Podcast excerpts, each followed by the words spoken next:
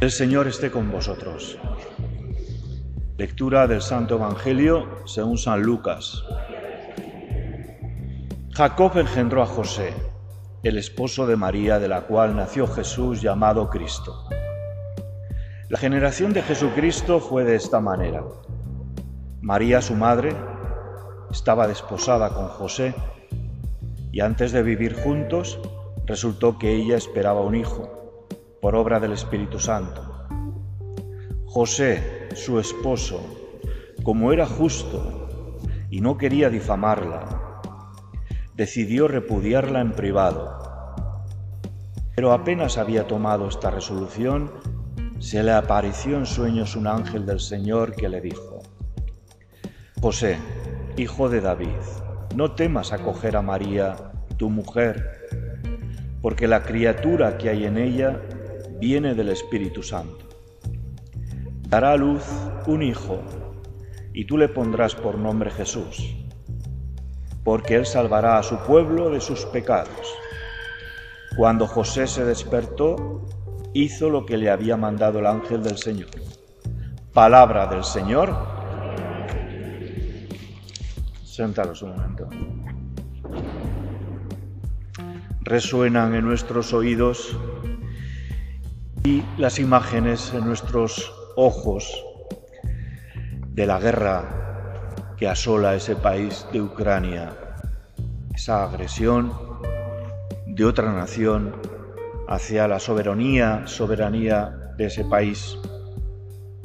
Sufrimos porque la televisión se encarga de servirnos para comer todos los días esas imágenes desgarradoras y esas historias terribles de personas que sufren la violencia. Nosotros sufrimos con ellos y sufrimos nuestra impotencia. Y a la vez nos sirve para reflexionar sobre esa violencia que todos llevamos dentro. Esas semillas de violencia que salen quizás en el momento en que menos esperamos en nuestro comportamiento con los demás, insultos, en negar el saludo, en negar al otro como si no fuera mi hermano, como si fuera un extraño. Y es realmente reconfortante celebrar hoy a este gran santo, humilde, sencillo, poco sabemos de él, sino es que tuvo la gran tarea de educar a su Hijo Jesús. Mucho de lo que admiramos en el Señor, no cabe duda, de, lo que, de que lo aprendió allí, en aquel hogar de sus padres, José y María.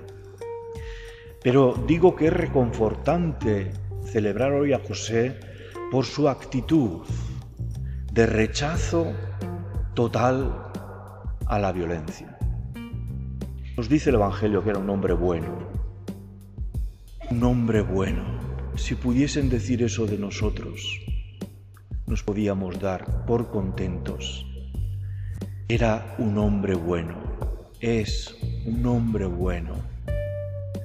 Esa bondad de José le hizo renunciar al derecho que tenía de denunciar a su prometida, a María, con las consecuencias que eso traía para ella, consecuencias de violencia hacia ella. La ley incluso permitía apedrearla, habiendo sido acusada de adúltera. Pero José renuncia a utilizar ese método, renuncia a su derecho legítimo y procede de una manera silenciosa a repudiarla en secreto, es decir, sin dar razones, se las guarda para él. Hay que pensar por un momento en cómo se sentiría nuestro santo San José. Qué momentos de tanta dificultad seguramente quería aquella prometida, a su esposa ya, según el rito de, de Israel. Ya se habían prometido, pero no habían yacido juntos porque el noviazgo duraba uno o dos años. Vio enfrentado en su misma y en su propia dignidad como hombre. ¿Qué situación? Y él, porque es bueno, renuncia a hacer daño a su prometida, a su esposa, renuncia, no quiere hacer daño. En esta cuaresma comenzamos hablando de esto precisamente. Si todos pudiésemos hacer la promesa de que por nuestra causa nadie tenga que sufrir, no hacer daño a nadie, incluso renunciando a nuestros derechos. Es entonces cuando José hace esto, cuando demuestra su bondad, es cuando recibe la iluminación de Dios, expresada en un sueño.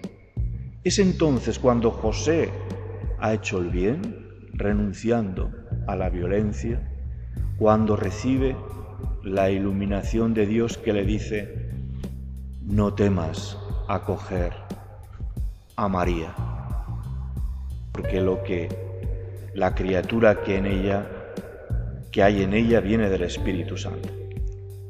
Dios se nos comunica cuando hacemos actos de bondad, cuando renunciamos a la violencia aprovechará cualquier ocasión para iluminar nuestra mente, para venir a nosotros, para dejarnos el pozo de la paz.